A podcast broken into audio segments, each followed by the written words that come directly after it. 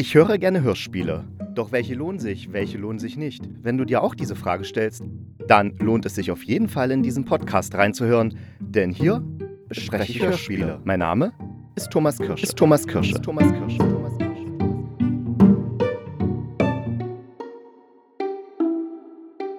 Hallo, ich freue mich, euch heute hier zu einer neuen Folge des Hörspielkritikers begrüßen zu dürfen. Das Thema, was ich mir heute ausgesucht habe, unter dem ich zwei Hörspiele herausgekramt habe aus der ARD-Audiothek, ist Verbrechen als Business. Von witzig bis zynisch. Starten wir mit Die, Die Königin, Königin von, von Langwitz, Langwitz von Max Urlacher und Angela Lucke. Ist ein Hörspiel, was 52 Minuten und 52 Sekunden lang ist. Ich weiß jetzt nicht, ob mit oder ohne Abmoderation. Ich denke mal eher ohne. Und äh, es geht darin um die zwei Frauen, Bea und Irene. Die arbeiten im KDW, also hier im Kaufhaus des Westens in Berlin. Und zwar in der Dessous-Abteilung. Aber Irene wird verhaftet, weil sie ihren gewalttätigen Ehemann aus dem Weg geräumt hat. Also sie ist mit dem Auto drüber gefahren. Und nochmal. Und nochmal ja. Also sie muss dann ein paar Jahre hinter Gitter, kommt aber dann irgendwann raus und trifft ihre Freundin Bea wieder. Und Bea ist schon lange aus dem KDW rausgeflogen, einfach weil sie zu alt ist und nicht mehr in die, in die Dessous-Abteilung passt als so alte Frau. Und deswegen haben sie sie rausgeworfen.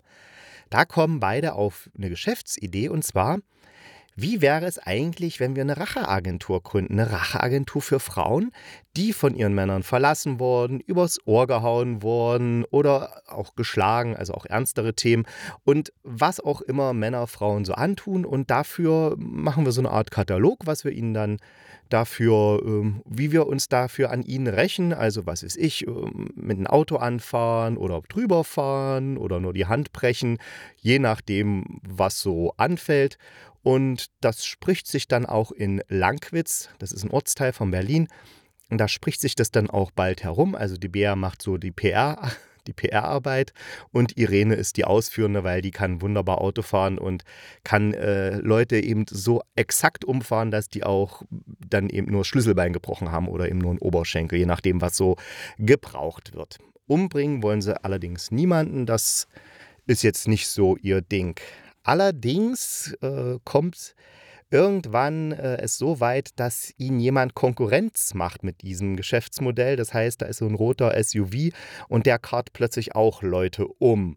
Und da wird es dann auch für die beiden Frauen, Bea und Irene, richtig gefährlich. Soweit die Story. Die ist wirklich witzig und unterhaltsam und besonders gut gefällt mir, wenn man so auch ein bisschen auf diese Hintergrundsachen hört. Ne? Also die sind zum Beispiel dann in so einem Café, äh, wo viele ältere Damen hingehen, um ihren Frust in Kuchen und äh, Eierlikör zu ertränken. Und dann hört mal bei dieser Szene auf die Hintergrundsachen. Da ist dann eben der, Count, äh, der, der Kellner, der ruft, hey, machst mal noch eine Punschschnitte? Oder Sowas wie, Watten, schneidest du die Torte mit einem Finger? Wie sieht denn das Stück ja aus? Und alles so Sachen. Das sind so kleine Feinheiten, die dem Hörspiel dann noch so ein Lokalkolorit geben, was dann noch richtig äh, schön ähm, einen in die Story reinzieht. Denn finde ich auch äh, sehr schön diese Mischung der Geschichte. Das ist so eine Mischung aus Western, also diese Rache-Sache, ne?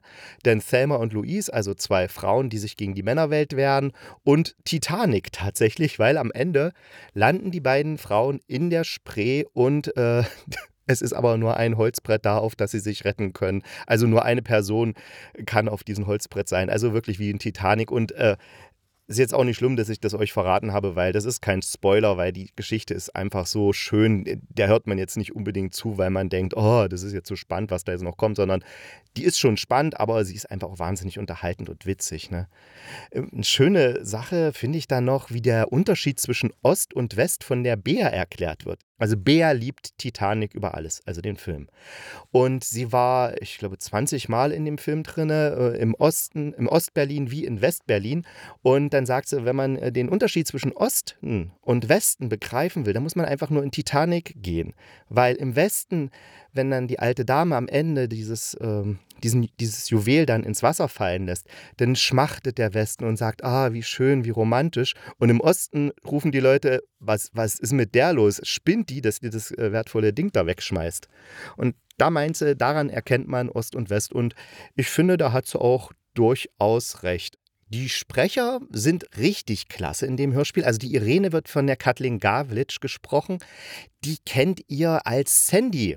Und zwar aus Sandy als aus SpongeBob Schwammkopf. Ja, die, äh, das Eichhörnchen, was da immer mit äh, Helm unter Wasser rumläuft, das ist äh, von Kat Kathleen Gavlitsch gesprochen. Oder Elizabeth Banks wird auch von ihr synchronisiert. Also die ist viel zu hören und äh, gibt auch Videos von ihr im Internet, wo sie interviewt wird. Also die ist eine sehr unterhaltsame Person. Die Bea wird von Manon Strache gesprochen. Das ist äh, auch folgerichtig, weil Bea ist ja auch die Erzählerin der Geschichte und hat so eine, so eine Ostverbindung. Äh, und die Manon Strache, Strache wahrscheinlich, weil es, da ist noch so ein Dings über dem E. Äh, jedenfalls, die kommt aus dem aus Magdeburg, hat in der DDR Kabarett gemacht und dann nach der Wende ist sie dann mit Lindenstraße, der Bulle von Tölz, Krauses Umzug, Krauses Zukunft und ganz viel Theater so durchgestartet. Also auch eine sehr bekannte Person. Die beiden Autoren, Max Urlacher, Urlacher und Angela Lucke, die ähm, machen auch ziemlich viele Hörspiele, eher in der Kinderrichtung. Zum Beispiel die Angsthasen AG ist eins von ihren Kinderhörspielen, was es zurzeit auch in der ARD Audiothek gibt und wo ich definitiv reinhören werde. Und die Märchentherapie bekam sogar den deutschen Kinderhoch Kinderhochpreis, nee, Kinderhörspielpreis natürlich, im Jahr 2013. Der Regisseur der ganzen Sache war Thomas Leutzbach und der hat auch schon über 200 Hörspiele, so wie ich es herausgefunden habe, gemacht. Darunter unter anderem Mord zu 5. Das habe ich ja schon letztes Jahr vorgestellt, im November, genauer gesagt am 22. November. Das heißt, das ist ein äh, sehr gutes Ensemble, was sich da versammelt hat. Ein toller Text, äh, eine tolle Story, tolle Geräusche, Musik, alles passt sehr schön zusammen, ist sehr stimmig, schauspielerisch überhaupt nichts auszusetzen. Dialoge perfekt, Lokalkolorit sehr gut in Szene gesetzt. Also, wenn ihr wirklich Lust auf ein unterhaltsames Hörspiel habt mit so einem Hang zur Rache an der Männerwelt, dann hört euch unbedingt die Königin von Langwitz an. Lohnt sich auf jeden Fall. Mordbüro GmbH und Co. oder das Ende des Kapitalismus. Von Peter Meisenberg, produziert vom WDR.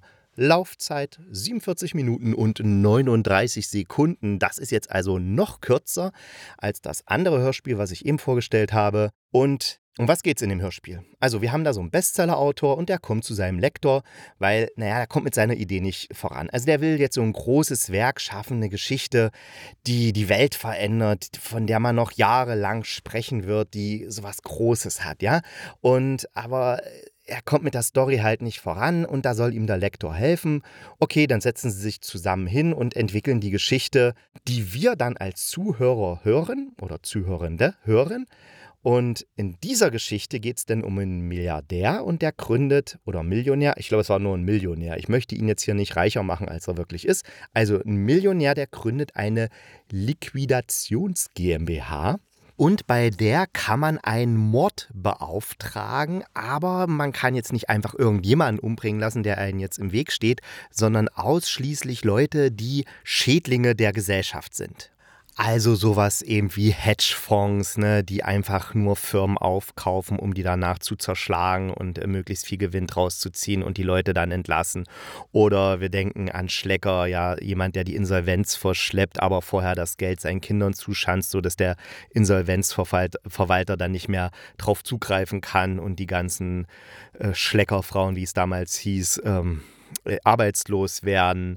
Das war da auch so ein Riesenskandal. Oder der Cum-Ex-Skandal, ja, also Milliarden aus der Steuerkasse kassieren, ohne dafür was geleistet zu haben. Und äh, das fehlt dann an Schulen, bei der Polizei und überall fehlt dieses Geld. Also solche Menschen, die der Gesellschaft offensichtlich schaden, die kann man von dieser Liquidations GmbH umbringen lassen muss allerdings als Auftraggeber oder Auftraggeberin die entsprechenden Beweise dafür auch vorlegen, dass die Leute wirklich schädlich für die Gesellschaft sind. Das Ziel ist dann nicht das Umbringen an sich, sondern äh, es soll bewirkt werden, dass dieses gierige Verhalten, also dass alles gemacht wird nur fürs Geld, dass das aus der Welt geschafft wird und dass die Börsianer eben Angst bekommen und nicht mehr nur nach Gier äh, urteilen, sondern eben nach besseren Werten und im Endeffekt der Kapitalismus abgeschafft. Man kann dann so einen Mord für 40.000 Euro beauftragen. Das deckt gerade mal so die Selbstkosten, wird immer wieder gesagt.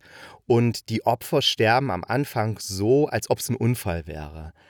Aber es gibt immer so eine kleine Ungereimtheit, die darauf schließen lässt, dass es doch ein Mord war, damit die Börsianer eben, also die anderen gierigen Leute, nervös werden und merken, okay, wenn ich mich so verhalte, dann könnte ich vielleicht auch umgebracht werden.